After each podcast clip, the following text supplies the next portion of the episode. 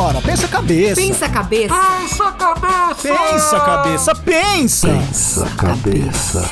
Pensa cabeça. Pensa cabeça. Pensa cabeça.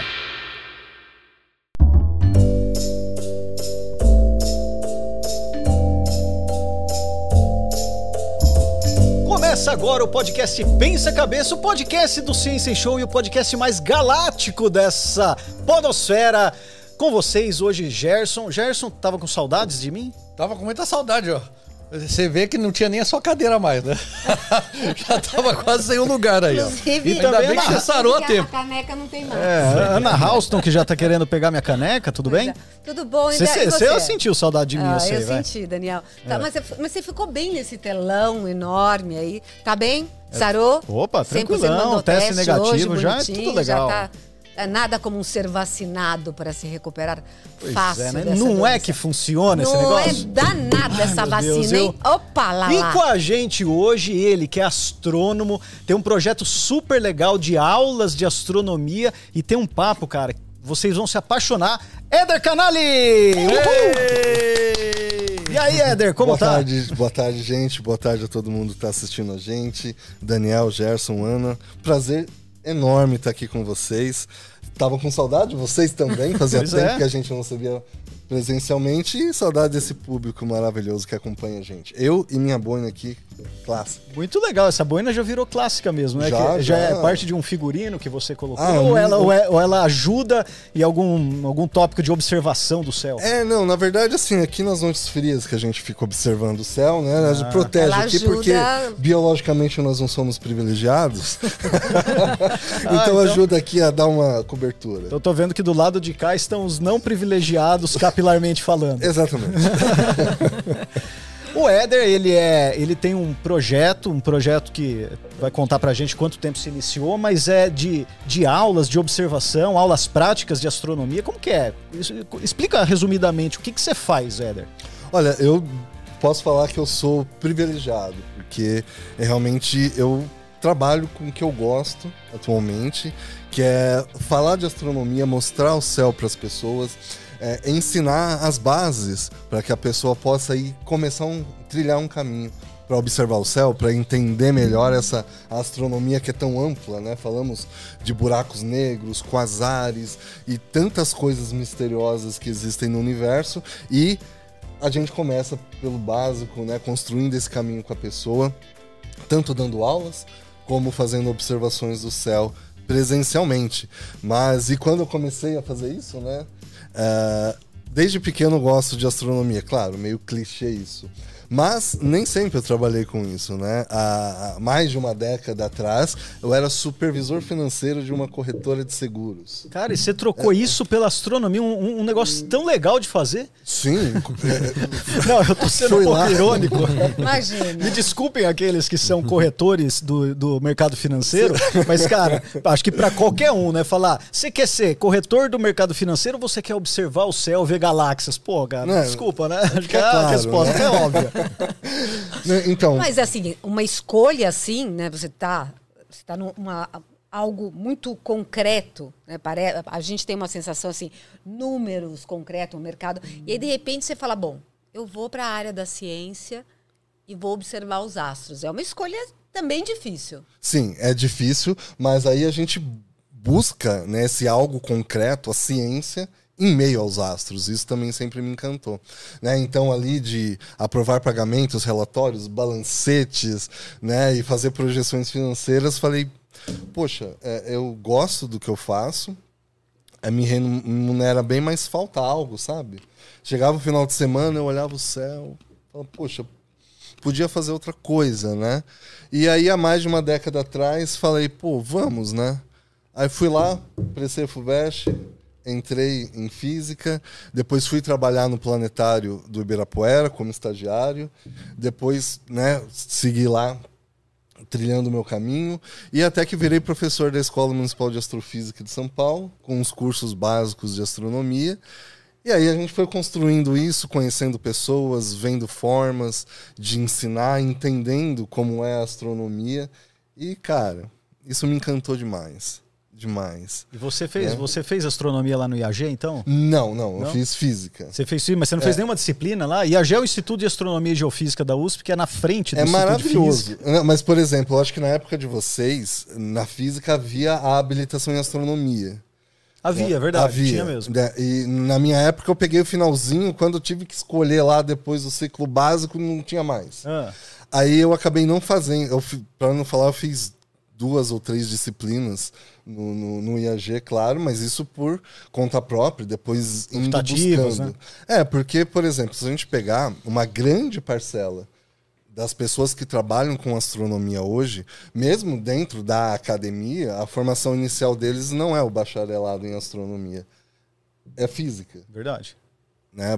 As pessoas que trabalham nos observatórios, nos planetários, né, têm essa São raiz. físicos. Mas pega lá o currículo da física, né? Não, não há astronomia, então você tem que ir garimpando isso, né, por conta própria. Se você não fizer diretamente a astronomia, obviamente, a gente tem ótimos, né, astro bacharéis em astronomia que continuam.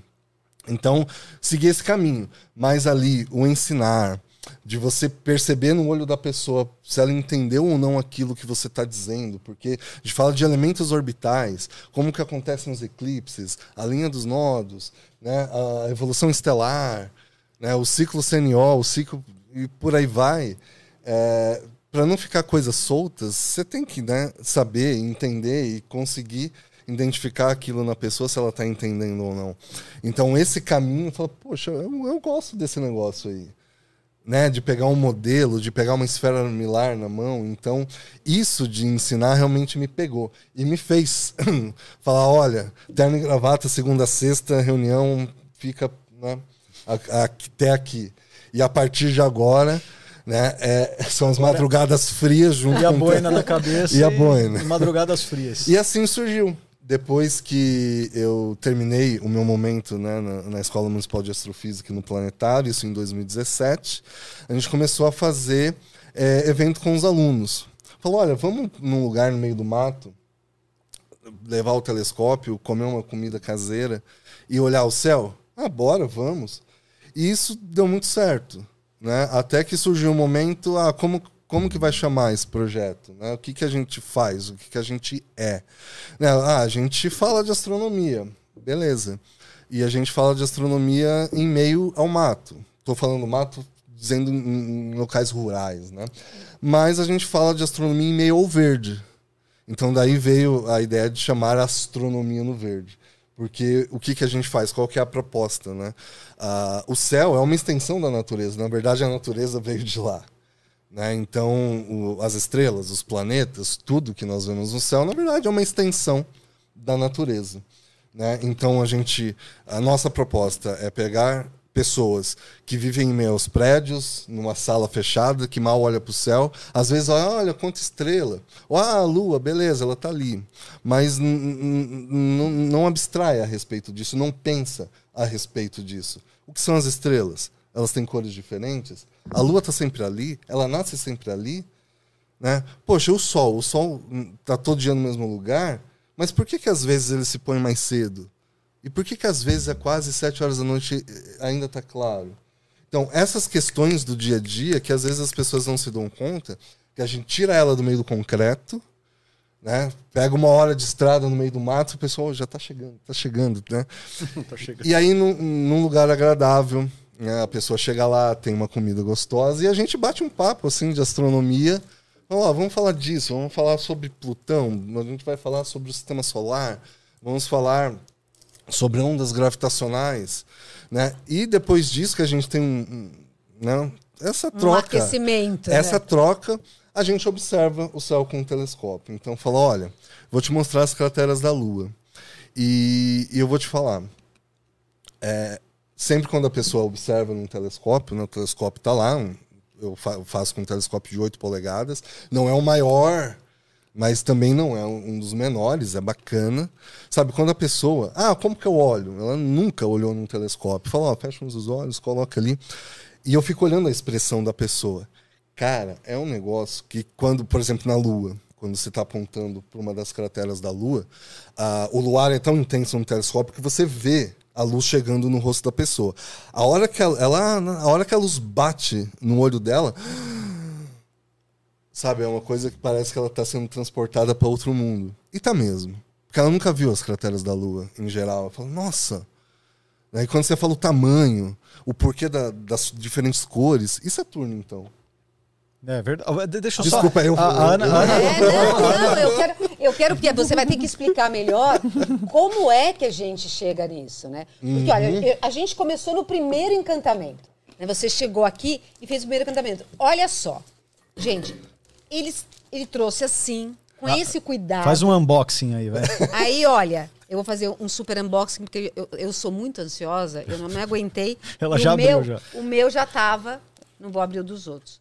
Nós ganhamos, cada um de nós, um calendário lunar da empresa. Bom, é bom pra saber Olha a hora de cortar cabelo, Ana. Astronomia verde, é verdade. Vou, ó, essa é uma Pra pergunta pra menino, você Ó, daqui a ó, pouco. não, é aguarde. ter Depois menino eu, também. Eu vou falar, eu sou a prova empírica. Olha só, 16 de maio, que teve o eclipse. Então, olha, Eclipse tava, lunar total. que foi linda aquela lua vermelha, né, que a gente via vermelha. E aí o Éder vai falar um pouco pra gente. E ele faz esse, olha, então se você também quiser um calendário, olha, pode pedir por aqui. Vai comprar, eu passo o preço depois, se você me vai pedir presente. Olha que lindo. Né, E, esse- é- ó. e conta um pouco, então, sobre esse presente que você deu pra gente, mostra aqui naquela câmera. E, e- mas isso é interessante, né? Eu trouxe de presente para vocês, claro, né? É, não é um jabá, tá, gente? A gente só tá mostrando. Tanto bem porque isso é interessante, né? Desses, dessas experiências que eu falei para vocês. Eu não gosto muito dessa gourmetização dos produtos, né? Mas. é, Porque tá caro, né, pra comprar. Tá Você caro, não- né? Jabá, Porque você falou muda- não é jabá porque não dá pra gente comprar mais. Exato, né? Entendi. Você já ficou sem. Isso é muito legal. Porque, Tá assim? Um, dos cursos dois. que a gente dá, das palestras, fala, Éder, um, um dia um aluno chegou para mim, Eu queria um, um calendário lunar, ver as fases da lua, mas esses que vêm na folhinha tão assim. Eu falei, poxa, é difícil, né? Eu falei, vamos, vamos procurar um. Aí eu saí atrás desses calendários lunares, até que teve uma feira num lugar muito bacana a- aqui no centro de São Paulo. Tinha uma exposição, tinha um calendário lunar. Bonito, né? Todo assim, é, bem trabalhado. Ah, aí eu cheguei em casa, fui olhar falei, cara, as fases da lua estão erradas. Tá, merda. Artisticamente ele era legal. É, Tecnicamente tá erra- mas tá errado. invertido. Aí- eu virei ah, pra Marina, né, que, que é minha esposa, e falei: Vamos fazer? Vamos. Aí eu saí pegando a lua dia por dia. Né, a gente pega o aspecto da face visível da lua, né, do hemisfério visível da lua, e aloca isso. Então, isso aqui é uma foto da lua de verdade. Peraí, é, essa fo- a foto que tá nesse calendário é uma foto real, então. Cada fotinho dessa, ela tem, sei lá, um mega e pouco. Cada lua dessa tem. Caraca, meu. Então dá pra você esticar e ver as crateras. Que legal. Assim, se você pegar uma lupa, você percebe, é verdade. E é feito com todo cuidado. A gente mostra o ciclo de lunação, ou seja, os meses lunares, ah, os eclipses. Isso é legal porque a gente faz para os alunos do curso. Ah. Porque a gente ensina como é que, como são os eclipses, quais são as periodicidades, a periodicidade com que eles ocorrem, quais os tipos, por que, que a lunação é tão importante nisso, e aí eles acabam consumindo. Então isso é um produto que a gente faz para os nossos amigos, né? Então isso é muito legal. Tá? 2022, a gente já está no meio do ano, mas daqui a pouquinho sai 2023, com todo carinho para vocês. A gente faz chaveiros das constelações também. Constelações. Olha que da hora. Onde, onde encontra? No site? Ah, Ou nas é, redes sociais? A gente tem um site chamado lojaastronomia.com.br. Demorou, anota aí, galera. astronomia.com.br.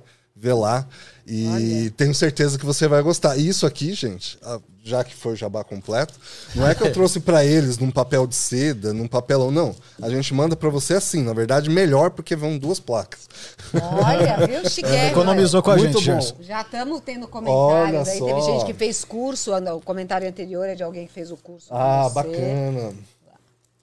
Muito, muito bom. Olha, curso de Olha, mitologia. Curso das mitologias. E como é um curso. Agora, você começou falando. né? Então, nós- você tem vários cursos livres. Ou Sim. seja, eu sou uma apaixonada, uma interessada, olhei várias vezes a lua. Né? Tá chegando o Dia dos Namorados. Bom para observar o céu. Vou te comprometer. Aquele mas- monte de gente que vai entrar aí para passar o Dia dos Namorados no final de semana. Eu vou falar, só aponta pra estrela que ganha uma, uma verruga. É verdade isso ou não? Olha, se eu seria uma verruga inteira. Meu nome é Verruga. Meu nome é verruga. E aí a pessoa chega e, e você tem uma lista de cursos, então é cursos para iniciantes, para curiosos, hotéis, encontros. Como é que funciona isso? Isso é muito bacana. É, Isso nasceu dos cursos que eu já ministrava na Escola Municipal de Astrofísica, inclusive que vinha com um legado de décadas, né, ministrando ótimos cursos na cidade de São Paulo. Né? E depois que a gente começou com, com os eventos, surgiu na pandemia, eu não tinha como fazer os eventos presenciais. Nós já fazíamos alguns cursos em loco, né, em São Paulo, enfim, e a gente começou a fazer esses cursos online. Então a gente oferece cursos, por exemplo, ah, Éder, eu quero saber como que eu começo a observar o céu. A gente tem um curso de astronomia observacional. Não só para quem não sabe nada, mas para que a gente se aprofunde também. Ah, qual equipamento eu posso usar para observar o céu? Ou, por exemplo, esse curso que foi muito interessante da mitologia dos povos nas constelações, porque a gente está acostumado quando fala assim mitologia na nas constelações, a ouvir sobre as histórias de os mitos, o mito de Heracles, de Perseu, de Andrômeda, enfim, desses personagens mitológicos que vêm lá da Grécia. né? Mas a gente se esquece que em diferentes lugares do mundo, em diferentes épocas, outros povos observavam as mesmas estrelas e transportaram, alocaram a sua cultura né, em todos os aspectos da cultura no céu. O caso dos nossos indígenas, né, com a constelação da Ema, com a constelação da Anta do Norte, no caso também de outros povos aqui das Américas, como os, das Américas, como os Incas, os Maias, os aborígenes. Então, é, esse curso é focado em a gente entender, primeiro, como surgiram ou como foi o caminho trilhado para que as constelações que nós conhecemos hoje sejam como são, né? Desde lá dos sumérios, dos acádios, babilônios, passando ah, também pelos egípcios até chegar nos gregos. Elas são as mesmas e vão mudando de nome conforme a, a leitura do, po- do povo que está interagindo com essa, está fazendo a leitura do céu, vamos dizer As assim. estrelas são as mesmas. Por exemplo, vamos tomar ah, ali o exemplo ah, de dois céus que são visíveis ao mesmo tempo para os povos. Como, por exemplo, a constelação de Taurus, o touro. Falar Taurus porque é o nome em latim oficial da constelação, constelação de touro. E a constelação de Órion. Né, touro ali, o ser mitológico em que Zeus se transformou, e Órion, um gigante caçador né, da mitologia grega. Naquela mesma região do céu, os nossos indígenas eh, observavam a constelação do homem velho. Né? Um, um homem velho sábio que a história não é tão legal quanto parece, né? Porque ele literalmente era um homem velho, casado com uma esposa mais nova, e essa esposa se apaixonou pelo homem, pelo irmão desse homem, e o trocou e cortou a sua perna. Então, um homem velho não tem uma perna, inclusive a estrela avermelhada da constelação de Órion seria ali o, o local onde houve o corte. Ou, por exemplo, as Pleiades, que não são uma constelação, são um grupo de estrelas, mas que os nossos indígenas observavam como vespeiro. Né? E por aí vai. né? Então a gente tem várias correlações de estrelas que eram visíveis, são visíveis ao mesmo tempo para diversos povos, mas recebem ali outro significado. Isso por aí está cheio pelo mundo. Mas respondendo a sua pergunta no tocante às constelações que nós conhecemos hoje, né? Nossa, aí quantas horas tem? Não, mas assim, eu acho que o que você trouxe está muito em linha com o que eu perguntei, que as estrelas são as mesmas, mas a interpretação são. são feitas, muitas delas está de acordo com os povos que as leem. Você acabou de fazer em Exatamente. relação aos indígenas. Exato. Então, e essas histórias. Aí eu fico imaginando, né? Eu acordo pela manhã, falo assim, bom, adorei. Só de assim, cinco minutos você falando, já fiquei com vontade de comprar um telescópio. Boa. E aí, Acho que você devia comprar um, viu? Vamos comprar um telescópio. Aí eu chego lá, vou facinho lá, vou lá já olhar no meu telescópio e como como é que eu vou saber fazer isso? Porque assim, isso aí tem anos de estudo que você acabou de me falar. Como é que é comprar um telescópio? Eu tenho. Vou lá, vou gastar 20 mil. Ô, louco! Chega- Oxa, Caraca, Gerson. aí sim. Ah, quero ir Tô junto tomando conta das finanças. Não, mas você sabe que isso é, é um investimento que é como comprar um carro, né? Você pesquisa o carro, vê se ele, se ele é adequado ali às suas necessidades, se ele é bom ou não para transportar alguma coisa, ou no caso do telescópio, de ser transportado. Você vai deixar ele em casa, você vai deixar na varanda, você vai. Ex- Existem N eh, ali variáveis para isso, mas certeiramente o que eu posso te responder e dar um conselho muito, né, muito certeiro para quem está nos assistindo é: se você ainda não tem uma familiaridade com o céu, por exemplo, alto inverno, a gente está aqui no, no inverno do hemisfério sul, lá julho, né, uma noite fria de julho, aquele vento gelado, nenhuma nuvem no céu, e você está num lugar muito escuro. Se você olha para cima e não consegue reconhecer pelo menos ali umas três, quatro constelações, ou saber, olha, aquela estrela é estrela tal, ou pelo menos, olha, aquela estrela ali que tem uma cor um pouco avermelhada, alaranjada, é Antares. Né? Então, e outra, se você nunca pegou um binóculo na mão, né, ou nunca tentou apontar, ao- não compre um telescópio. Eu sei que o pessoal que faz a venda vai, mas não compre um telescópio porque a chance de frustração é muito alta. Né? E eu- essa, sem brincadeira, é a pergunta que mais me é feita né, aí em, em todos esses anos de trajetória. Éder, que telescópio eu compro? Não é nem ah, qual é a temperatura do Sol, o que, que tem dentro de um buraco negro, né? Ah, quais são os movimentos da Terra, ou qual é o planeta mais quente. Não, qual telescópio eu compro? E a segunda é, Éder, meu telescópio está quebrado. Comprei e quebrou. Ele não funciona. Eu olho, mas não vejo nada. Então, é o meu isso? Aí, o que conselho é o tem que se- fazer? É isso. É, vai, o meu aí. conselho é o seguinte: compre um binóculo. Qual binóculo? O mais simples. Por exemplo, o mais comum é um 10 por 50. O que, que é isso, Éder? Né? Vai ter um 10, um X e um 50. 10 é o número de vezes que aquele binóculo aumenta. Pode ser 9, pode ser 7, pode ser 12.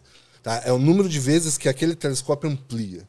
E 50 é a abertura do telescópio, perdão, do binóculo. De um dos monóculos, né?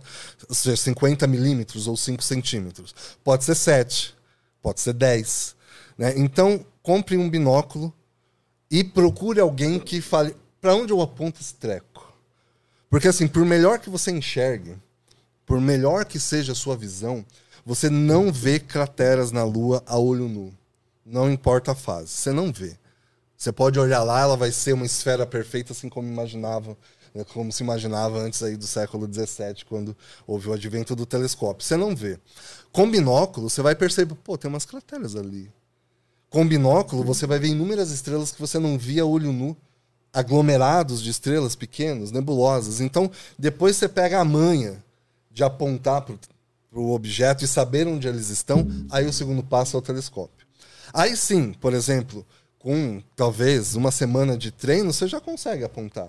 Mas aí a pessoa, como a Ana, diz: Ah, vou investir 20 mil reais num telescópio, e aí a gente já está falando de equipamento motorizado, que tem um sistema de guiagem, que depois de alinhado você digita o código do objeto, ele vai lá e busca o planeta, o aglomerado sozinho. Mas antes você tem que saber operar. E aí a pessoa compra um bichão desse e depois de muito custo vai e aponta para a Lua. Mas se você perguntar, você que está assistindo agora, que não sabe a resposta, é, para qual fase da Lua você apontaria o seu novo telescópio? Talvez você responda para a Lua cheia. E você, se você apontar o telescópio para a lua cheia, você não vai ver nada do que um negócio muito branco, sem volume, algo chapado. Você tem que apontar o telescópio para onde a luz está pegando de raspão na superfície lunar, fazendo sombra, ou seja, a divisão entre o lado iluminado e não iluminado. Aí você vai ver as crateras. E a pessoa vai apontar para uma estrela, por exemplo, e o que ela vai ver? Um ponto de luz mais brilhante, apenas isso. Ela tem que apontar para os aglomerados de estrelas, por exemplo, aqui na região sul do céu, na, na constelação do Cruzeiro do Sul, tem um aglomerado belíssimo chamado Caixinha de Joias. né, onde você vê uma estrela avermelhada, as outras azuladas. Outros aglomerados, por exemplo, da borboleta e por aí vai, ou nebulosas, que são nuvens de gás e poeira que estão agora formando estrelas. São berçários de estrelas, como a nebulosa de Orion, por exemplo. Então, sem esse conhecimento prévio, o telescópio corre o risco de virar um cabide ou um enfeite no meio da sala, porque, Porque é bacana. você não sabe né? o que você está olhando. Você quer não dizer, sabe. Você, Cabide vê meio aquela monte de imagens e não consegue interpretar. Ou É, você não consegue nem ver. é, você não consegue achar os objetos. Então você perde o interesse, porque estrelas você acha, obviamente, aponta para o céu, um telescópio de 8 polegadas, você vai ver um monte de estrela lá. Mas beleza, ah, são um monte, um monte de estrela, um monte de estrela. E cadê os objetos? A pessoa tem que saber. É, até porque a estrela não é tão legal de ver, né? Você, É, não, eu. A não ser que seja um sistema duplo, alguma coisa. que- Aí, Exatamente. aí você pega um detalhe que você não veria olho nu. Agora tem uma história também. É, a- a- você olhando para o céu, tem coisas que você. Tem coisas que você vê, normalmente são as estrelas e os planetas brilhantes, mas tem coisas que você não vê, mas o telescópio vê. Exato. É isso? E essa a grande função do telescópio. Qual é a sacada do telescópio? O seu olho é um receptor de luz. Né? Por exemplo, a, a luz está entrando agora né? pela, pela minha pupila e sendo recebida lá num receptor biológico, que são os cones e os bastone- bastonetes, que a gente tem na, na nossa estrutura, e isso é interpretado pelo nosso cérebro para formar uma imagem. Só que assim, a gente até consegue regular o quanto de luz entra na- no nosso corpo.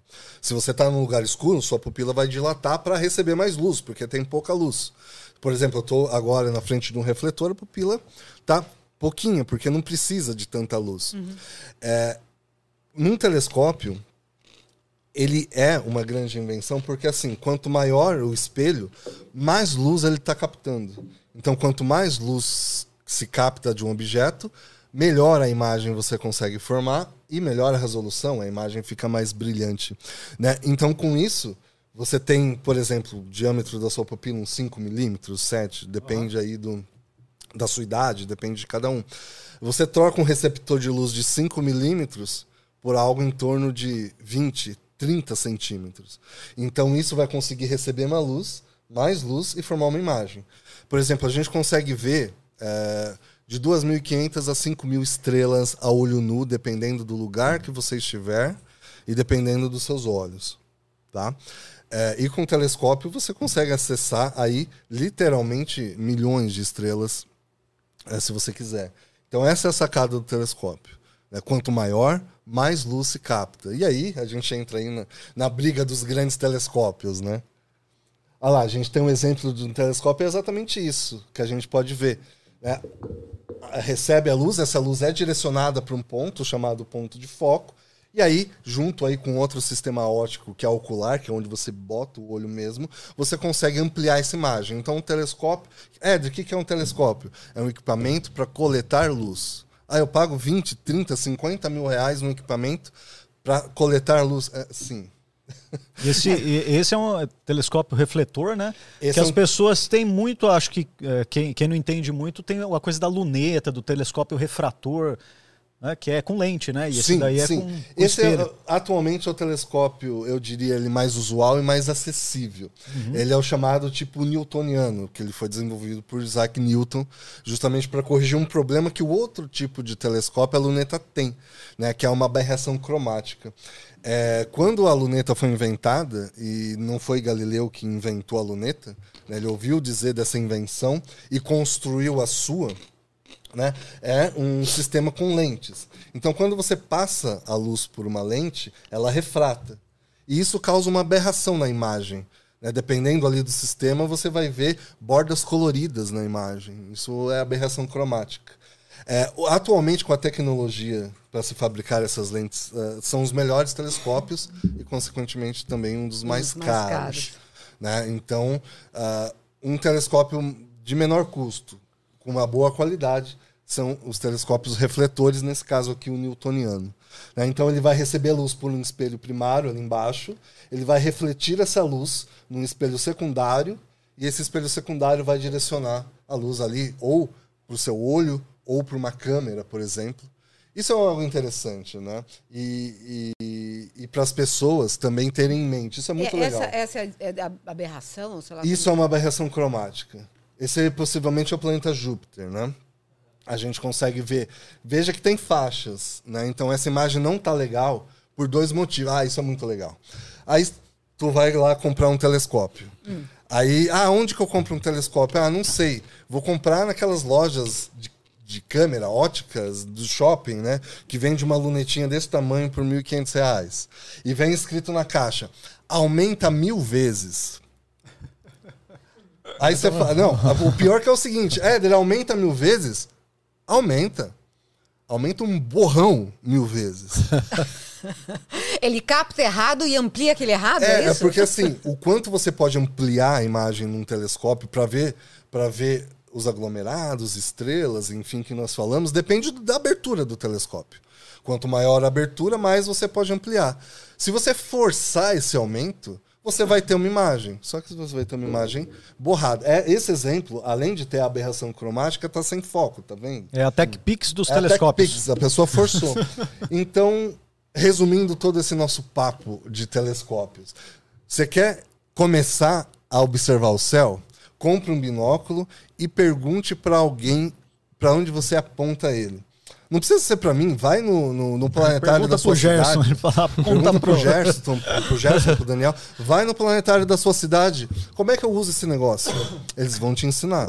né? Então, para você começar a entrar nesse mundo maravilhoso de observação do céu. Ou fala comigo também. Que... É, Eu tinha, Isso é cara, eu tinha um cabeleireiro que. O meu antigo cabeleireiro, ele fabricava telescópio, você acredita? É sério? Sério, ele. Para achar o, ca- o seu Isso é cabelo. uma coisa que eu queria fazer. ele virou, ó, virou piadista. Olha, eu limpo os meus, mas não faço. Pois é, cara, ele. Aí, aí quando eu ia cortar cabelo, ah, os papos eram esses, cara. E ele fazia a lente, ele mandava fazer a lente. Tinha o cara que polia lá, que era um cara, acho que do sul, que faz isso.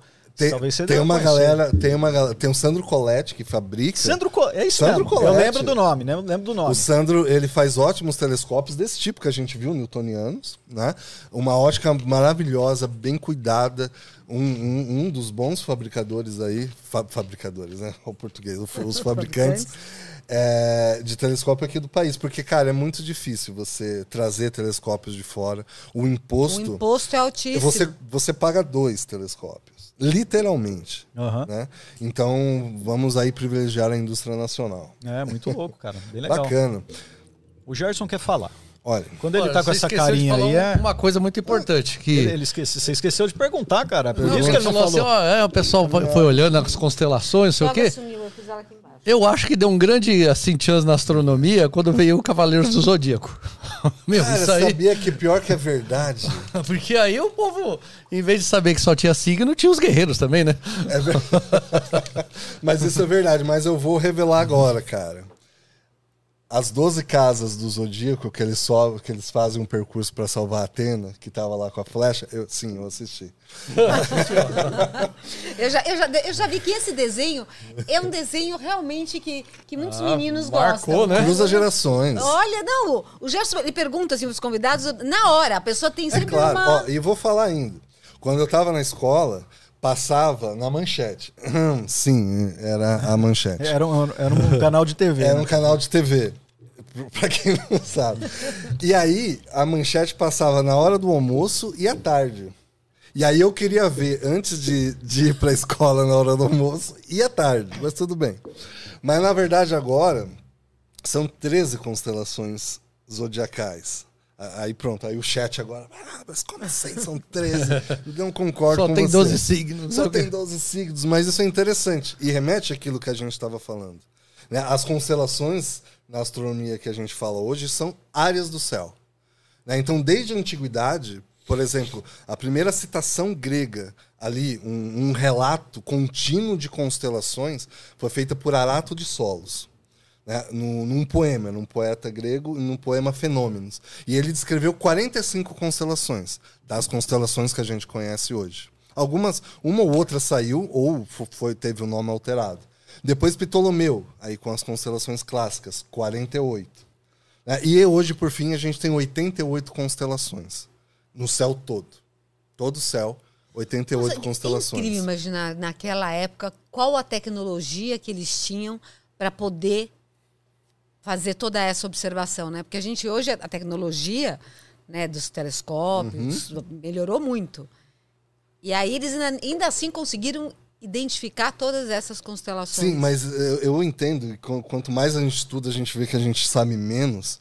Mas, assim, em geral, se subestima muito o conhecimento do céu dos antigos. É óbvio né, que não existiu cálculo para sustentar a física e a astronomia que a gente conhece hoje. Não existiam os telescópios. Ima- imagina, hoje é muito fácil a gente falar, olha, vamos ver Júpiter. Se dá um Google, você vê Júpiter de cima, de baixo, de lado, literalmente, de muitos ângulos aí por conta da sonda Juno e outras missões, incluindo a Voyager. Mas a gente está falando de um mundo em que Júpiter era um ponto de luz era um ponto de luz, diferente dos outros, porque eles se moviam, justamente a palavra planeta deriva né, de um termo grego chamado planeté, que significa errante, aquele que vaga. Então, os planetas eram as estrelas errantes. né? Então, não existia telescópio, mas eles conseguiam, ali por uma análise, e aí que começa a, a raiz da ciência, né? por observações né, ali por séculos, fala, olha, os planetas se movem assim, a Lua tem esse movimento. Olha, então, de tempos em tempos acontecem eclipses, então até chega, quando se chega a primeira previsão, olha, vai ter um eclipse lá. Então, esse relato das constelações que é pautado ali na mitologia, né, hoje a gente usa como áreas do céu, por isso que eu estou fragmentando, até a gente chegar na 13 terceira constelação do Zodíaco. O que, que é o Zodíaco? Na astronomia, Zodíaco é uma faixa no céu que vai 8 graus acima e 8 graus abaixo do plano orbital da Terra em torno do Sol. Por exemplo, aqui nós temos a Terra. Aqui é nossa querida amiga Terra. E a minha mão é o Sol. A Terra orbita o Sol. Tá? E ao orbitar o Sol, ela cria um plano. Só que esse plano, como nós estamos na Terra, a gente não está fora do sistema olhando. A gente não está numa nave olhando a Terra e olhando o Sol. A gente está dentro do sistema, a gente está na Terra. Então, quando a gente olha da Terra para o céu, esse plano orbital forma uma linha no céu, que é o percurso que o Sol percorre durante o ano, chamado eclíptica. Eclíptica porque deriva de eclipses, que é quando a Lua passa ali nessa linha, linha. podem acontecer eclipses. Pois bem, né? Ah, então, essa faixa de 8 graus acima e 8 graus abaixo é a faixa do zodíaco, que é por onde o Sol ali aparentemente circula, ou trafega, ou percorre durante o ano. E como atualmente constelações são áreas no céu desde o início do século XX, né, lá em 1930, a astronomia definiu uma constelação é uma área do céu, como se todo o céu que nós vemos fossem peças de um quebra-cabeça. Então, essa peça aqui é a constelação do Cruzeiro do Sul. Aquela peça ali é a constelação de Órion. E literalmente com área definida. né? Então, o Sol cruza hoje para a astronomia 13 áreas dessa, ou 13 constelações. A 13 terceira é o Ofiuco, o Serpentário. Então, devia ter lá no Cavaleiro do Zodíaco a 13 terceira casa. Isso tem a ver com, isso tem a ver com signo, né? Então vai, vai surgir um novo signo aí, o Fiuco? Eu quero ser esse, velho. Fiuk? Isso é, mas isso, Fiuk, cara, né? isso é tão legal. Porque assim, é, há anos, muitos astrólogos participam do, do curso. E a gente tem ali a consciência do momento histórico em que a astronomia se desmembrou da astrologia. Simplesmente pelo fato de buscar uma razão, uma explicação lógica. Né? Um- algo empírico ali que, que se comprove aquilo que está sendo colocado. A gente está falando aí do início da Revolução Científica, né? do século XVI, XVII e por aí vai. Né? Então é ali né, que a astronomia se desmembra da astrologia. E constelação é diferente do signo, porque não posso falar com propriedade, mas me parece que os signos, né, a astrologia ainda segue a, a astronomia e posição dos objetos lá de Ptolomeu, do século II. Então, por exemplo, isso é interessante, né? Quando você pega, eu peguei uma vez, você pega lá o jornal, barra periódico, barra site, barra qualquer coisa que publique, fala, ah, a Lua está na constelação de touro. Né? Aí você vai lá no céu, não, mas não é touro ali, é, é gêmeos, é outra constelação. Né? Tá ali Pollux, Pollux, Castors, com estrelas de outra constelação que não de touro. Tá ali, né? Então fica muito evidente. Então aí que está a astronomia. Qual é a base da ciência? Você formular uma hipótese ideias, construir ideias, que essas ideias vão ser corroboradas, confirmadas por um experimento empírico. E nesse caso, qual é? Pô, eu ir lá fora e ver onde a luz está no céu. A luz está ali. Isso é algo empírico, uma experiência. Então, na ciência, as, as hipóteses, as ideias, né, se sustentam por meio das experiências. Na astrologia, não. Né? Então, por exemplo, não importa se eu estou dizendo que a luz está no lugar X, mas na realidade ele está no lugar Y, porque nós seguimos uma outra vertente. É como se você seguisse um, um mapa antigo. né? Exato, exato. É, exa- é- é literalmente isso. Porque se baseia em escritos que não levam em consideração o motivo pelo qual nós temos 13 constelações.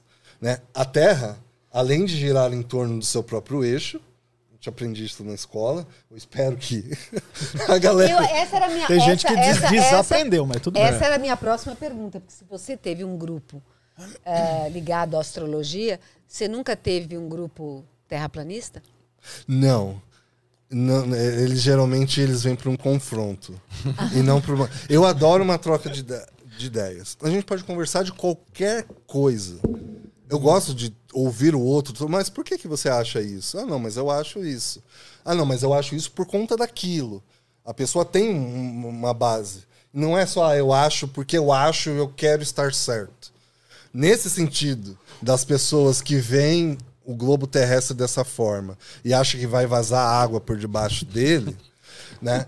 Eu entendo que aí é, já é algo que, sinceramente, vai para uma área da psicologia.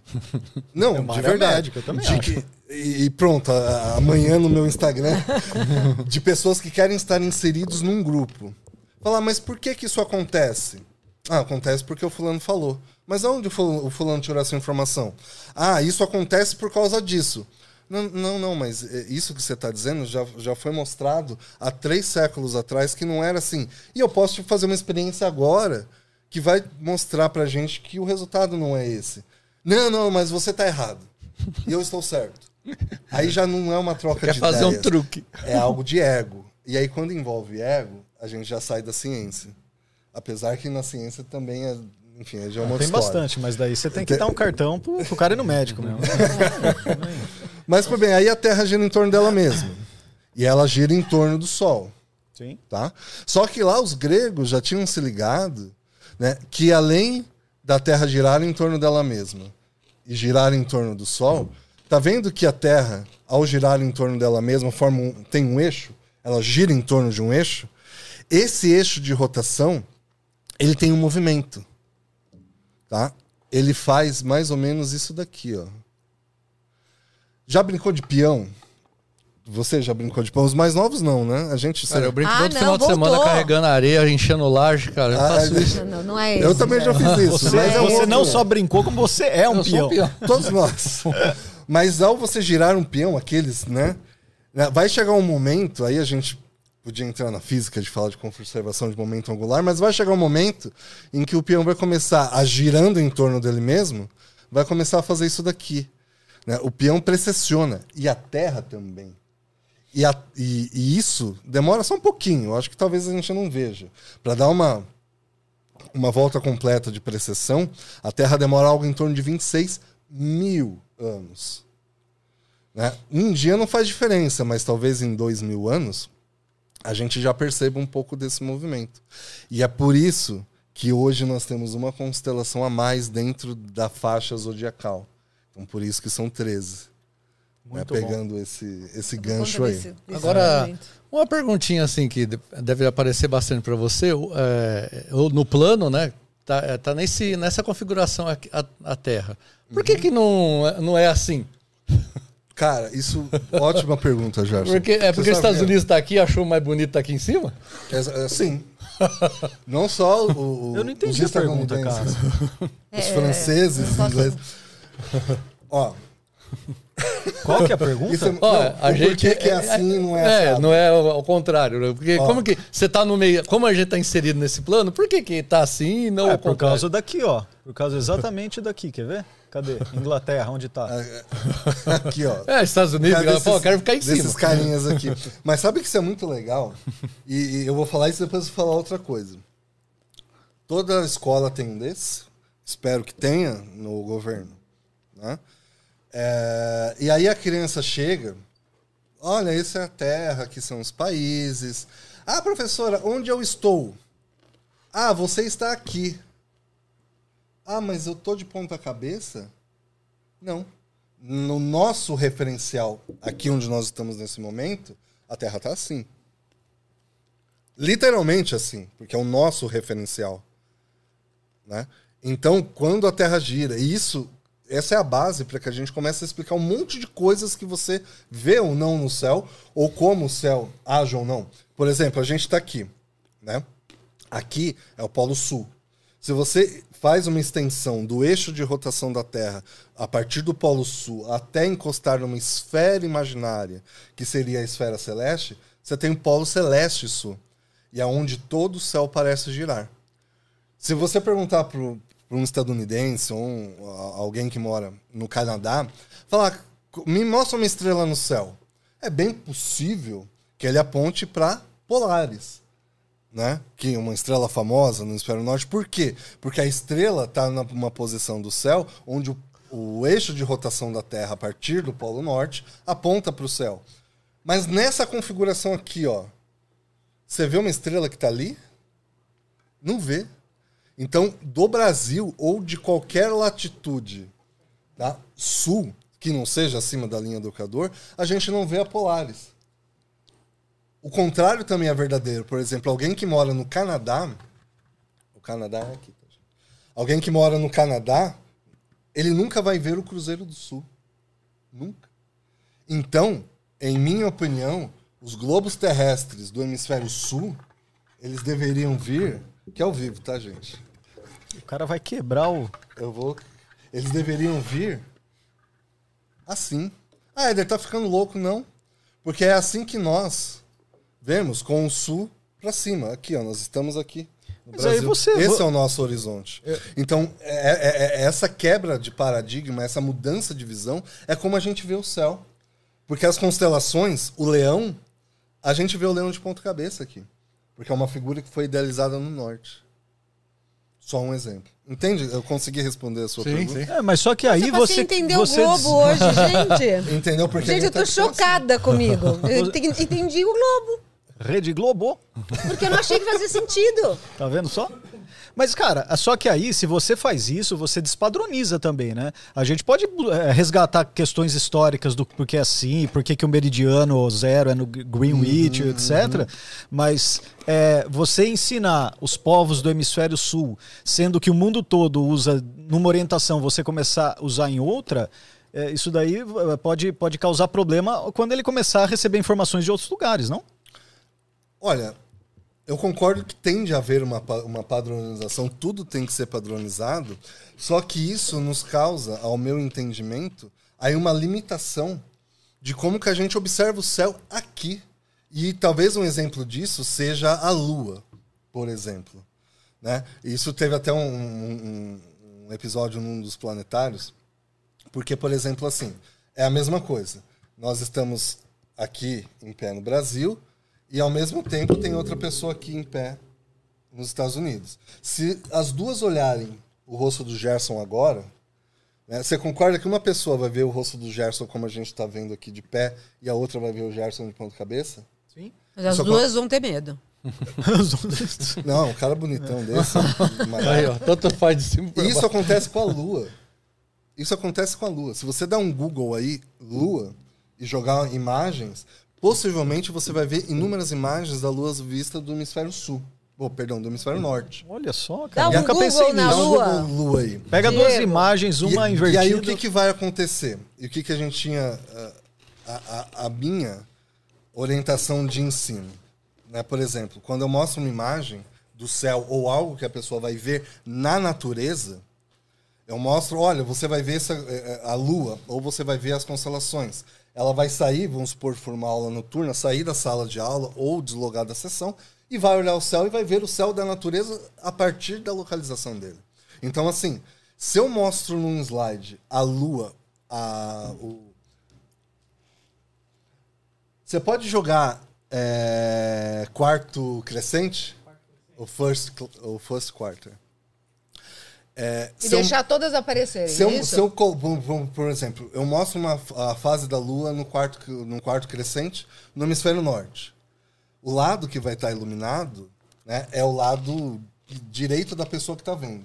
Aí, beleza, aí uma criança que está em, ainda em formação daquilo que ela está vendo, assimilando, ela olha uma foto. Olha, esse é o quarto crescente. Né? Perfeito. A segunda imagem que a gente está vendo é o quarto crescente. Tá? Por exemplo, o quarto crescente ele vai, ser, vai chegar daqui a pouquinho, agora. Cadê o meu calendário? Tá aqui. Agora em junho, o quarto crescente é foi no dia 7. Tá? Então, beleza, no dia 7, se você saísse lá fora e olhasse, você não ia ver a lua daquele jeito que tá lá. Ah, ele então tá errado? Não, não tá errado. É que tá mostrando o rosto do Gerson ao contrário. Tá mostrando a lua vista do hemisfério norte. Nós do sul vemos justamente o contrário. Então, assim, quando a criança sai e vê. E eu mostro pra ela essa foto. Ó, criança, esse aqui é o quarto crescente da lua. Tá bom? Tá bom. Aí ela vê o quarto minguante ela- e já achou o quarto crescente. Aí ela sai lá pra fora, seis horas da tarde, e olha, ah, tá diferente, né? Ah, eu aprendi errado. Entende?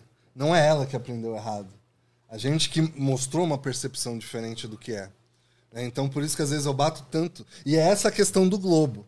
Você colocar o globo nessa posição, ele vai facilitar entender o que a pessoa vê da nossa latitude.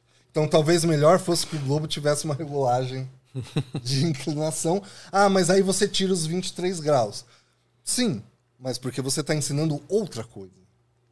É uma tá en- ferramenta que não você tá- vai usar Você não está ensinando que jeitos, o eixo né? de rotação da Terra é inclinado de 23 graus né, em relação a perpendicular com a eclíptica. Você está ensinando o que ela vê no céu. Cara, eu acho sensacional, só que é, acho. Presumo que o, que o problema é um pouco mais embaixo, cara. Ah, eu acho sim, que as pessoas sim, sabem, não sabem nem. Muita gente não sabe nem do que a gente está falando aqui. É professores mesmo. Eu não tô. Não é uma crítica, é, é uma deficiência de formação, porque a gente não tem é, na, nossa, na, na nossa história escolar. É, um ensinamento sobre astronomia, sobre. s- cara, você decora que a, a Terra tem rotação e translação. É, é basicamente isso. Você acha precessão? Você nunca vai chegar a isso daí no ensino básico. E isso, cara, isso, isso é muito complicado. E você está corretíssimo nessa sua colocação, porque são em níveis. Então, quando eu vou ensinar alguma coisa num curso, ou conversando com alguém na rua, ou, por exemplo, várias, várias não, três vezes já aconteceu. Às vezes eu paro para olhar a lua do nada, assim, paro na rua. E tô com alguém falo, ah, lua, tal, que legal, tal. E aí começa a parar a gente em volta. Uma vez eu tava no terminal de ônibus, um, um motorista parou e a gente tava conversando com uma amiga, a gente parou, o cara tava olhando também. E aí, ah, então, não sei o que, não sei o que. Né? Então, há um interesse por isso. Então, sempre que a gente vai colocar essas bases, ou começar a ensinar alguma coisa, eu sempre falo que a gente ensina em camadas. Ah, isso aí é muito fácil, eu já sei. Mas vamos dar uma olhadinha sobre uma outra ótica, para que você veja e consiga entender e ir construindo essas camadas de conhecimento, para até que quando você olhe o globo, fala, puta, é verdade, eu tô em pé aqui, e as coisas se amarrem. É literalmente outra E- ótica. E é, e, é, e é muito complicado, porque em geral o ensino de ciências, e aí eu estou falando por uma experiência minha, posso estar enganado, né? O professor de ciências, ele não, ele tem uma base muito pequena na astronomia, ou eu já li até em livros didáticos de algumas escolas, né, dizendo que o motivo das estações do ano eram pelo a maior ou menor distância da Terra ao Sol. Tá peste. Que, que livro que é? Vai, vamos den- Isso é, uma É, denúncia é. pra polícia, né? É, mas, é- mas, mas eu acho que o que a gente está falando aqui em várias situações é que assim a gente vive o mesmo desafio, né? De você tá, tá- a área de ciências ela ela ela foi compartimentalizada? E aí ela é absolutamente algo que você vai decorando informações e não entendendo as situações. O que você fez aqui Exato. foi desmembrar e colocar, a explicar sobre uma outra ótica, um outro contexto, tudo. E acontece a mesma coisa com a área de ciências como um todo. A gente vive verdade. isso sob todos os roteiros. Hoje a gente tem uma possibilidade com a BNCC de, de revisitar isso, né? Com a, com a- com a nossa nova lei que traz o currículo para a realidade, mas assim é um desafio de formação muito maior, né? Porque olha olha o nível de formação que você traz aqui para essa conversa e, infelizmente, o nível de formação que você acabou de falar do professor polivalente de ciência não é tão profundo quanto a gente gostaria, né? É, é um obstáculo a ser vencido, inclusive um dos da educação em geral. Né? Essa, esse reforço da base, inclusive, há vários cursos para formação de professores, inclusive o IAG da USP oferece um, um desse curso para reforçar esse conhecimento na base da astronomia, porque geralmente se vê isso em geografia, né? Os alunos né, Sim. veem isso em geografia. Mas isso são coisas que a gente está tratando aqui que é muito interessante porque conforme você vai entendendo, lendo, tudo isso que a gente está conversando, ele é exposto e revelado no céu. Você consegue ver essas coisas no céu. Então, quando eu falo, olha, gente, vamos tirar o globo daqui, mostrando a inclinação em relação à perpendicular, e pegar ele e fazer assim, é porque isso vai te mostrar e te dizer o porquê você não vê as estrelas ah, da, da Ursa Menor, por exemplo, aqui de São Paulo. Né? Ou porque as pessoas do Canadá não veem o Cruzeiro do Sul. Então, tudo isso que parece tão abstrato e o é, ele se torna prático e real quando você olha para o céu. E aí as coisas, elas, elas se juntam assim. É muito legal ver isso nos olhos dos alunos, né? Quando a pessoa consegue conectar assuntos que aparentemente eram desligados, ou quando ela entende um conceito como esse, cara, parece que liga as sinapses do cérebro e o olho dela faz pá! Alguém, alguém já chorou assim, olhando assim, o cara começou a chorar? Ou a menina? num curso. É. De olhar assim, de emoção? Não chorar, mas, cara, assim, eu já vi olhos assim. ó, Marejados. marejados. E aí, cara, você sente um arrepio lá dentro e fala, poxa, que legal. Não, mas porque é, é, é muito legal mesmo. É, para quem nunca viu, Exatamente. quando você olha, sei lá, Saturno, né, cara? É a coisa mais linda, assim, porque É- é, é- uma é coisa que você via aquilo lá nos livros, você não tem nem ideia, cara, e é muito simples de ver aquilo.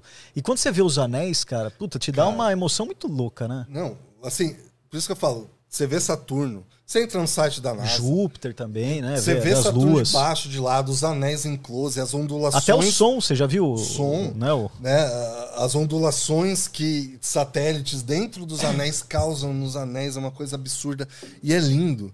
O pessoal da astrofotografia faz imagens fantásticas. É verdade. Mas, cara, a hora que você bota o olho no ocular e vê o bichinho ali. Você fala, Mas é agora isso. Você vê, isso é, você vê a cor, é agora. Isso tá ali. É um pouquinho atrasado, né? Se a é gente for pouca levar, coisa é- é também, né? agora. no- no- no- Você vê os anéis, é, um, é uma emoção porque é um mundo que se revela. Não a, não a frase, vou exagerar, mas não a frase mais literal que essa. É um mundo que se revela, porque durante toda a, a- a história da nossa espécie, né, 100 mil anos, 150 mil anos de história da nossa espécie, até o ano de, mil, de 1609, onde alguém pegou um instrumento óptico e falou: aquele negócio é diferente. Até chegar ao ponto de, de qualquer pessoa poder olhar num telescópio e ver um planeta, é literalmente um novo mundo que se revela. Então, isso é astronomia. Né? Isso é astronomia. Muito bom. O que existe lá fora. E olha só, falando em mundo que se revela, Ciro Gomes essa semana falou que vai revelar todos os arquivos, caso ele seja presidente, é, ufológicos da, da Força Aérea Brasileira. O que, que você acha de- dessa, dessa Nossa, manchete do cara. Ciro Gomes? Eu não ouvi essa manchete, mas assim, entendo que não há mais. Que não, que não há. Fora o. gente, é brincadeira, tá? Eu vou avisar, Não. O ET que tá lá no Unicamp. Tem, tem mesmo? Não, tem nada. Brincadeira. Prenderam, prenderam Olha, o ET Bilu talvez- lá em, no Ah, o. Bilu. Né, o- Grande Bilu. ma- Mas isso a gente entra num campo delicado, né? Agora a audiência vai subir aí. É, Talvez o, o, o- o caso mais relatado seja a Noite dos OVNIs, né? A noite, dos, Exatamente. é, a noite dos OVNIs, onde houve aí o avistamento e detecção de alguns objetos. Mas a gente tem que entender a raiz das coisas. Ah, eu vi um OVNI. Eu também já vi um OVNI. E muitos de vocês também. Mas o que é um OVNI? É algo um- que está no céu que eu não sei o, O que é? Exato. Se eu estiver vendo um urubu à distância e não souber que é um urubu, é um OVNI. a partir do momento que eu saiba que aquilo é um urubu, deixa de ser um OVNI.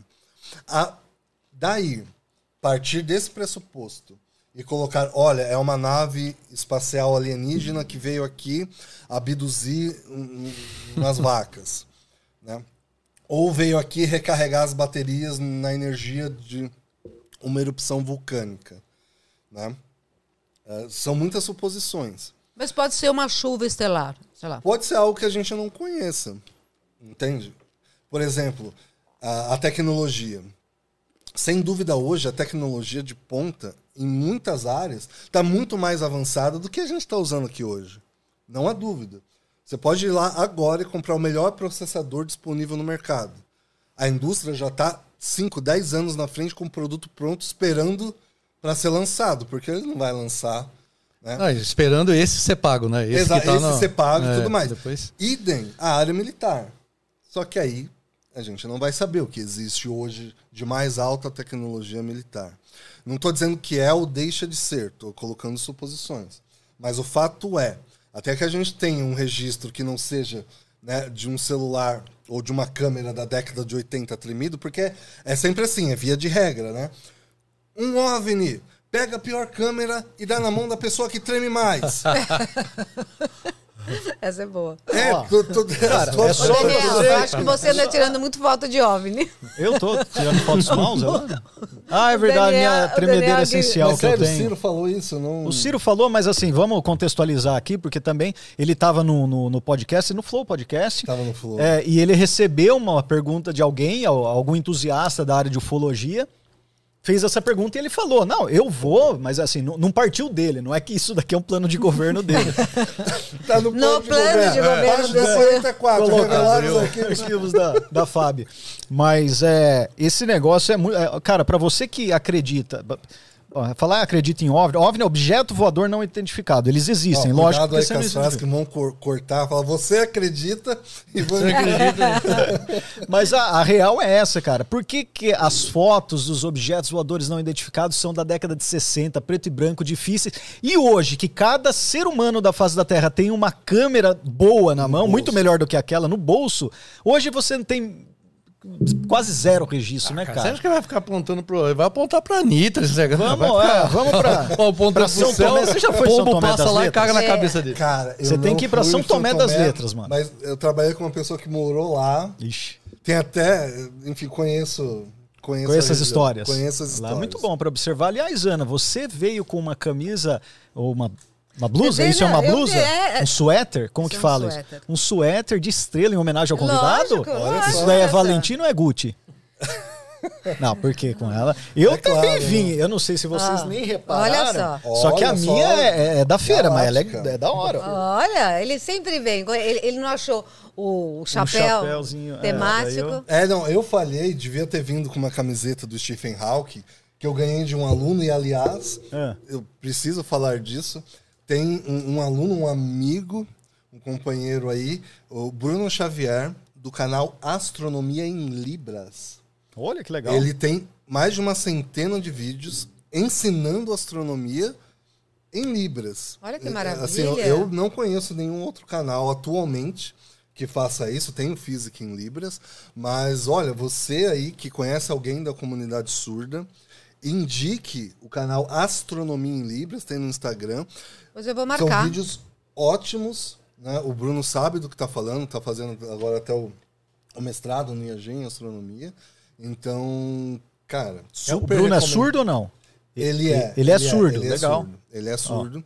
Não sei se ele tem um pouco da audição, mas Sim, não- mas ele- é, é, ele- Ele vive essa, essa condição. Sim, e é uma coisa fascinante porque assim, o, a- a- o primeiro curso que ele participou meu, a gente chamou uma intérprete. E aí a intérprete né, colocou o curso em Libras. Mas agora ele assiste os cursos fazendo a leitura labial. Assim, olha Legal, o empenho cara, da pessoa em aprender. Então, muito legal isso. Eu recomendo demais aí a divulgação de astronomia de qualidade em Libras. Então devia ter vindo aqui com a camisa, mas Brunão, hora. Isso aí. muito legal. E os OVNIs, então? Por exemplo, você- tu- muita gente, no meio das observações na madrugada, aí as pessoas chegam. Engraçado que elas chegam no, no cantinho, assim, né? Não é aberto. Fala, Você já viu alguma coisa? Pergunta na, na miúda. Fala, já, ué. Você já viu alguma Aí coisa? você chama Tom, galera, ó, tem uma pergunta aqui, ó. Peraí. Falou que já viu aqui, ó. Tomou um rabo de galo e viu. Olha, cara, nesses anos todos, em muitas madrugadas frias que eu gosto, observando o céu, uma única vez eu vi algo que eu não tinha ideia do que era. Eu estava no Observatório Abrão de Moraes, lá na USP, numa noite ali, num, momento sozinho com o telescópio, um tempo. E aí eu vi um negócio no céu, o padrão de luz era completamente diferente, porque quando a gente vê um avião, a gente né, determina ali o padrão de luzes, enfim. Dá até para saber se é Boeing ou se é Airbus. É, mas era um padrão de luz completamente diferente e estava se movimentando ali na atmosfera de uma forma estranha. Eu falei, que, que é isso? Aí eu destravei o telescópio, joguei manualmente e, e era um balão, mas era um balão diferente, porque além de ter o queimador tal, ele tinha várias. Eu vou usar um termo errado, não eram velas, eram vários quadrados ali iluminados de cores diferentes. Mas era um balão. Um balão desses que são proibidos, não é esse de voo. Não, de- era um é balão, desses é. E criminosos. muitas pessoas também confundem com um balão meteorológico, por exemplo, que estão, né? ou alguns drones. Né? E é engraçado que quando uma pessoa me manda, muitas pessoas, Éder, o que, que é isso? Fala, possivelmente é um drone. O drone nunca faria isso. Né? É. Ah, você está, vou procurar Você outra está pessoa. estragando o meu sonho. A pessoa Ah, escreve, entendi, é, a pessoa vou procurar outra pessoa e dá vontade de falar, pô, Al- legal, ele vai procurar alguém até que ele escute o que ele quer ouvir. Exatamente. Né? É isso, entende? Mas assim, Éder, você acredita em. Aí são perguntas distintas. Você acredita em vida fora da Terra? Não tenho a menor dúvida.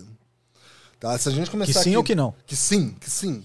Mas não a gente usando Não poderás fazer a sua pergunta. Olha lá. é, usando preto. A vida microbiana. Seja em algum lugar, porque o mero número ele é tão alto né, de planetas orbitando estrelas, estrelas disponíveis na Via Láctea, eh, disponíveis, existentes na Via Láctea, galáxias, por exemplo, no universo visível, há uns quatro anos, salvo me engano, posso estar enganado nessa informação, mas talvez o estudo mais recente de números de galáxias, no obse- número de galáxias no universo observável é de 2 trilhões de galáxias.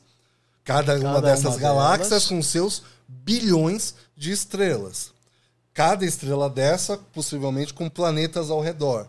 E aí, numericamente, é muito plausível que haja em algum lugar desenvolvimento de vida microbiana, mas não inteligente. Então, se você me perguntar, olha, eu realmente acredito, mas nesse sentido. Mas inteligente não, por quê? Não necessariamente. Mas pode ter havido. Pode sim. Mas aí que entra a outra ponte. O fato. de- e aí a gente já, já entra no tal paradoxo de Fermi e tudo mais. Sim. É, mas até aí, você acredita que eles vieram? Olha, é, até que realmente o, o disco pousa ali no meio da Avenida Paulista, para todo mundo ver, e não numa madrugada, né, ali abduzindo algo ou alguém, ainda sou cético quanto. Ah, quanto não, eu também. posição. Acho que viagens aqui para a Terra, a Terra talvez de longe nem seja um planeta muito. Ah, vamos ali por quê? Né? Você podia ir para outro. E coincidentemente escolher a Terra e pousar aqui, essa história de disco voador aí, não, isso, isso também não, não, não acredito. Mas que existe uma vida, é, é impossível não haver, né? Ah, sim. Né, Ana? Tô Eu? certo ou tô errado? Eu tenho certeza que existe. É isso pra aí. mim, existe outra Ana morando lá em Marte e não tá querendo me responder. Agora vem cá, você estava falando de Agora, objetos ó, que você eu- vê, Eu OVNIs. quero ver aqui os jogos, temos experiências. Vamos, nós temos alguma. Eu, só, muita coisa pra eu tenho, eu fazer tenho uma ainda. perguntinha ainda, que é, que é o seguinte: o, o Starlink lá do. Como que ele Do chama Elon mesmo? Musk. Do Elon Musk. Ele, ele atrapalha muito mesmo a, Atrapalha. a- a astronomia? Ele atrapalha. No, no começo virou uma sensação. Sim. Né? Porque assim, cara, ele lança módulos de 60 satélites de uma vez. Então, a partir do momento que esses satélites entram numa órbita, numa baixa altitude, é lindo de se ver, de fato, dezenas e dezenas de pontos de luz cruzando o céu de um horizonte a outro. Né? Aí mais 60, mais 60, mais 60. Posso estar enganado nos números, mas inicialmente ele, eh, ele adquiriu autorização para colocar em órbita 12 mil satélites e já entrou, já entrou, ou isso foi aprovado, por favor me corrijam, pra, na ordem de 40 mil satélites para formar essa rede de satélites para fornecer internet a lugares remotos. Inclusive já está disponível no Brasil, você consegue Sim. aí. E por que que atrapalha? Por exemplo, ah, mas quando os satélites, eh, algum tempo depois que eles são colocados em órbita, eles vão ganhando altura na órbita e deixam de ser visíveis a olho nu. Tá? Senão a gente estaria seria algo incontrolável a gente vê aí milhares de satélites cruzando o céu ao mesmo tempo. Ainda se vê alguns, tá? Mas aí eles vão ganhando altura e o brilho, né, a luz que eles refletem do sol, não é suficiente para que você veja olho nu. Mas aí na astrofotografia, que já tem que retirar os aviões, os satélites, os, os, os, os meteoros das fotos, isso é captado. E não só pelos astrofotógrafos, assim, ah, por hobby. Não, isso sai nas fotografias dos observatórios, nas, nas imagens do observatório, dos, dos grandes observatórios do Chile também. Porque eles estão lá captando radiação né, de um dado alvo, uma estrela, enfim. E fotografia genericamente, porque sensores também não, não são fotografias visíveis, Ah, não, às vezes sim, são sensores é, que, que são- medem outro, outros. Sim, mas eles estão captando E radiação. mesmo assim, e e mesmo assim ele atrapalha. Por Sim, exemplo, sim. se ele está fazendo leitura em raio-x, ele pode atrapalhar quando ele passa na frente. Ou... É, os observatórios em raio-x, eles ficam geralmente eles ficam no espaço. Mas, por exemplo, se você está pegando um... Mas ok, infravermelho, Ah, não, sim, lá, não. qualquer outra radiação. Sim, atrapalha. sabe? Atrapalha. Atrapalha. Né? Isso, inclusive, houve uma reunião do Elon Musk com a comunidade astronômica a esse respeito, mas não, sinceramente eu não, não sei do que saiu de efetivo nessa A questão. autorização para lançar 60 mil. É, mas quando, cara, o fato De é, efetivo os foi isso. satélites estão lá. Aham. Simples assim, né? Os satélites estão lá e, de uma forma ou de outra, a, ciência vai ali dando uma contornada, mas, é, sim. A- Fazer um desafio aqui, Elon Musk, vem aqui no Pensa Cabeça, a gente chama ele de novo, nós vamos debater aqui Se nessa atrapalham, mesa não atrapalham. o se- a sua iniciativa de lançar satélites. Quero ver. Tenha coragem, É, rapaz. não, mas ele- aí ele vai passar duas horas falando do- da Starship que ele vai mandar pra... É, dele. E aí não vai.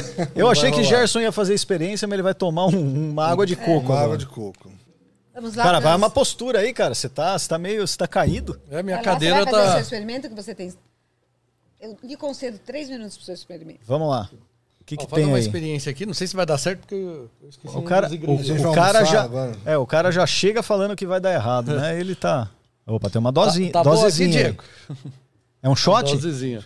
É, isso aqui eu não sei se pode tomar, mas você vai, vai cozinhar por dentro. Ó, e eu vou usar esse negócio aqui, ó, permanganato de potássio. Vendido nas melhores lojas do ramo. Ó, como já tá a mão. Vamos lá, então. Vamos lá, posicionamento. Enquanto isso, Éder, Vamos lá. é, qual que é seu próximo, seu próximo curso aí? Qu- Quando vai ser? Onde vai ser? E qual é a localidade que você tem feito, principalmente, as observações?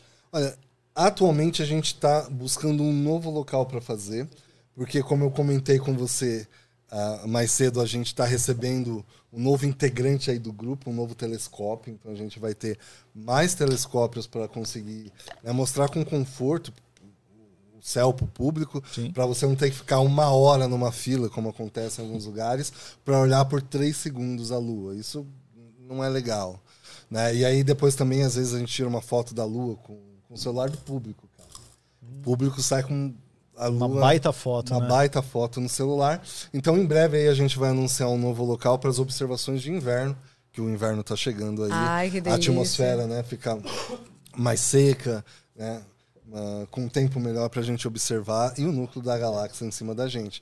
Mas o próximo curso que a gente vai fazer, a gente vai falar sobre a história da astronomia, com um subtema de a evolução das ideias da ciência. Então a gente vai desencadear lá ah, desde né, do passado, dos sumérios, dos gregos, como que, ah, olha, qual que é o tamanho da Terra? Qual que é a distância da Terra à Lua? Como que se prova isso? Né? A, a, a- a Terra orbita o Sol ou o Sol orbita a Terra? Né? Como que essas ideias se realocaram? Porque aí na- na- nos séculos, ideias são colocadas, às vezes esquecidas, muitas vezes retomadas até que haja uma validação para essa ideia na astronomia. E aí a gente vai avançando até chegar no, no senhor Newton.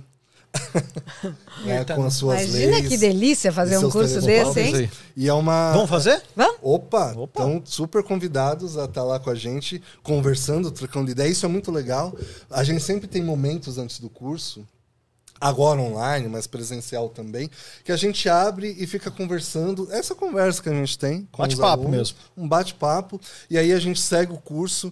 E assim, o curso, a aula tem uma hora e meia de duração. Pergunta quantas aulas eu terminei com uma hora e meia. É nenhuma.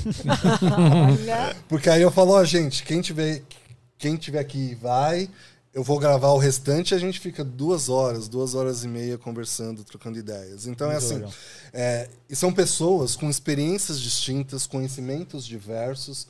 Então isso da gente alocar vários níveis né, e vários olhares sobre a coisa é muito bacana. Então, história da astronomia, a evolução das ideias da ciência. Entra lá no Instagram do Astronomia no Verde, arroba Astronomia no Verde, clica lá. Astronomia no verde. olhada. Isso mesmo. E você que é, que é no vermelho, Gerson, com a É, sua aqui- camisa comunista, vai lá. Nós, ó. Ó, coloquei um pouquinho de permanganato aqui dentro, ó. Permanganato do quê? De, De sódio? potássio. Ah, de potássio. Olha lá, ó. Boa. E eu vou colocar aqui dentro. Aqui eu coloquei água oxigenada 200 volumes e um pouquinho de sabão que eu encontrei ali na- no banheiro que eu esqueci de trazer sabão. Vamos ver se dá certo. Deixa eu colocar um pouquinho, vamos ver o que acontece. Interessante, cara. Não aconteceu Não nada. aconteceu nada. velho. Tcharam! Olha! Nossa, milkshake. Milkshake. Tá indo lá pra, pra aquele lado ali, ó. Então eu fiz um pequenininho. E agora vai fazer um grandão. É, fazer um grandão, mas não sei se vai, Vai ser mesmo? que esse. Vai mesmo? É, porque eu não sei se tem sabão suficiente aqui, porque eu peguei no, no banheiro ali. Para de se justificar, Gerson. mas Cara, deu pra Por favor, é, você tenha confiança em você, cara. pelo Não é amor de nada, Deus. é, tudo, É, tudo é culpa dos outros. A Petrobras fica le- levantando culpa o preço. dos outros. Cara, não tem alguém que pode ver isso aí? Ô, Você Paulo Guedes, o que você antes, pode né? fazer? Ô, mercado, não aumenta o preço. É, vai, vai lá no mercado culpa outro. então vou jogar, vamos jogar nesse. Agora esse aqui eu acho que vai fazer uma gente tem festa. alguma coisa parecida em algum planeta? Olha. Esse já foi um pouquinho É, melhor. boa, boa pergunta, ó. Tem algo, algo parecido em algum planeta? Que tem essa reação. Não, essa reação nem, nem, nem sei qual é, mas Não. assim, tipo.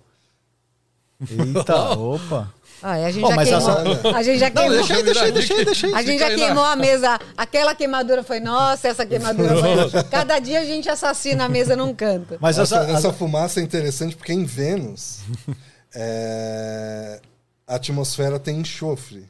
E aí forma-se lá gotículas de ácido sulfúrico. Sim. Então todo mundo fica falando, ah, Vênus, a deusa do amor e da beleza. E é um planeta belíssimo de ser visto. Aí eu quero ir para lá.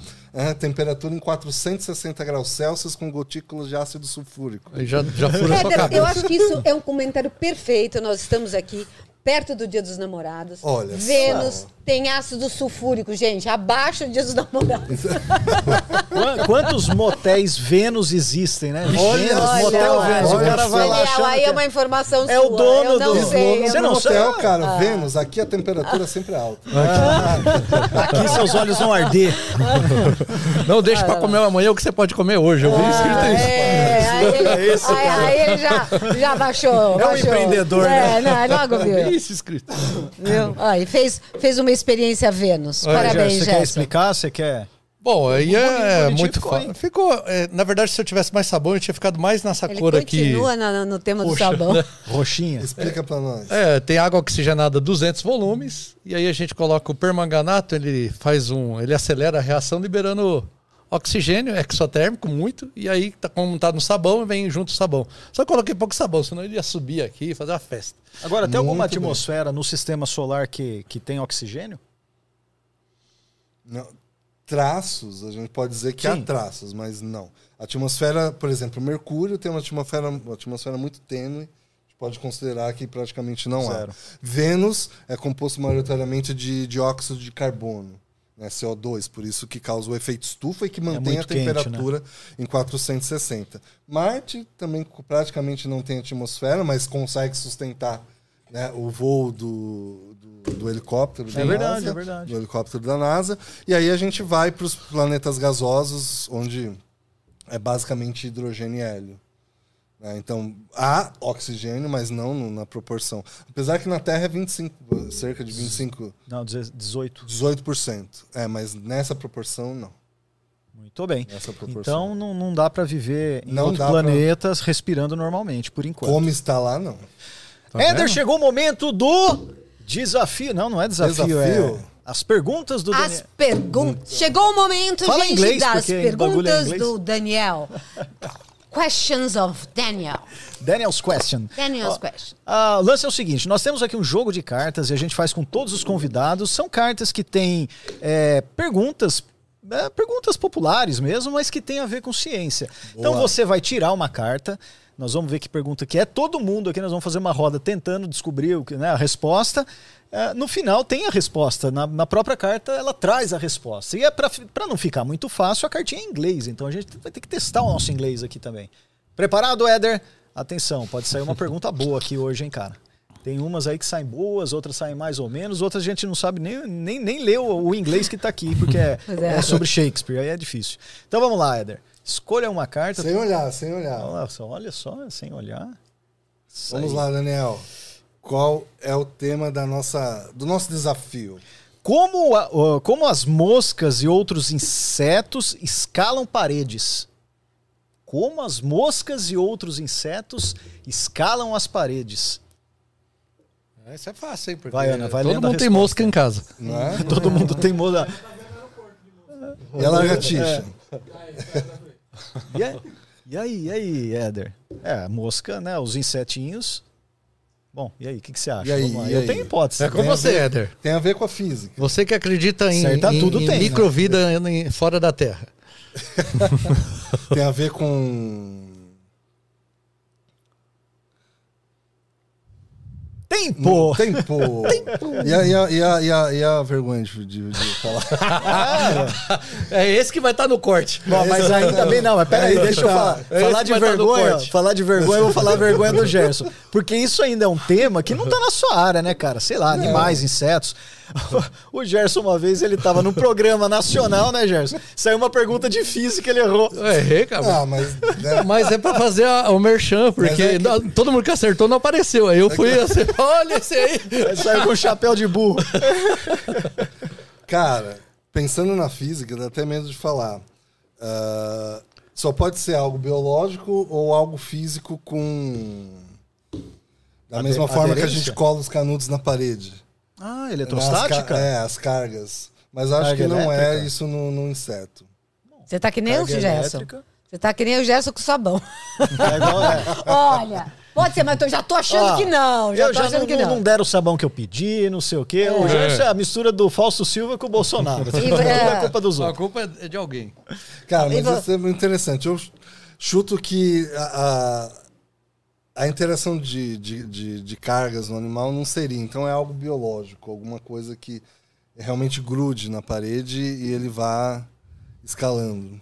Ana, você já leu ou não? Já. Então vai, Gerson, fala você. Olha, Porque- eu acho que deve ser igual ao Homem-Aranha, né? Porque É, tem as ventosinhas lá na. Ou em filme de terror, né? Tem uma parada aí, né? É, eu acho que o inseto ele tem um, as ventosinhas lá no, nas patinhas que faz ele algo grudadinho. Qualquer coisinha já faz, porque a massa dele é tão. É tão pequeno. Não, eu acho que é tem a ver com é, o ventosa é, é lance de lagartixa, cara, de outro de é, o inse- os insetos mesmo é porque eles têm pequenos pelinhos, eu não sei qual é o nome daquilo que eles têm nas pernas e aquilo lá atrita em qualquer mínima, eh, sei lá, Ah, ele fura, é, então. é, mínimo, Uma garra. como que fala? Aspere... não é porosidade, aspereza da, da parede e vai. Se você conseguisse uma superfície 100% lisa, eu Sim. acho que daí a gente tiraria a prova.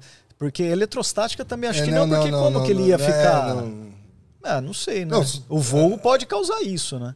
Não, mas aí Mas ele ia aí- descarregar na, na, na primeira. Olha só, o Diego Aí, já tá louco para explicar.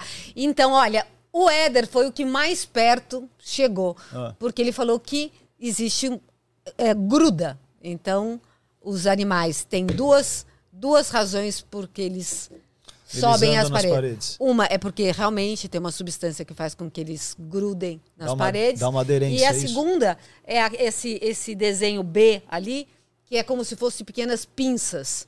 que E pode até ter a ver com esses pelos Essa- que você falou, é, com uma- mas ele é uma pinça mesmo, uma micro pinça que faz com que ele Que agarra. agarre na superfície da, da Ó, parede. aprendemos mais uma. Olha. e aí a Da hora, ciência de você levantar ideias e hipóteses. Sim. É, e errar descartar. e ok. É isso, isso é, muito legal esse jogo. Muito legal. Então você que vai. Adhesive pads.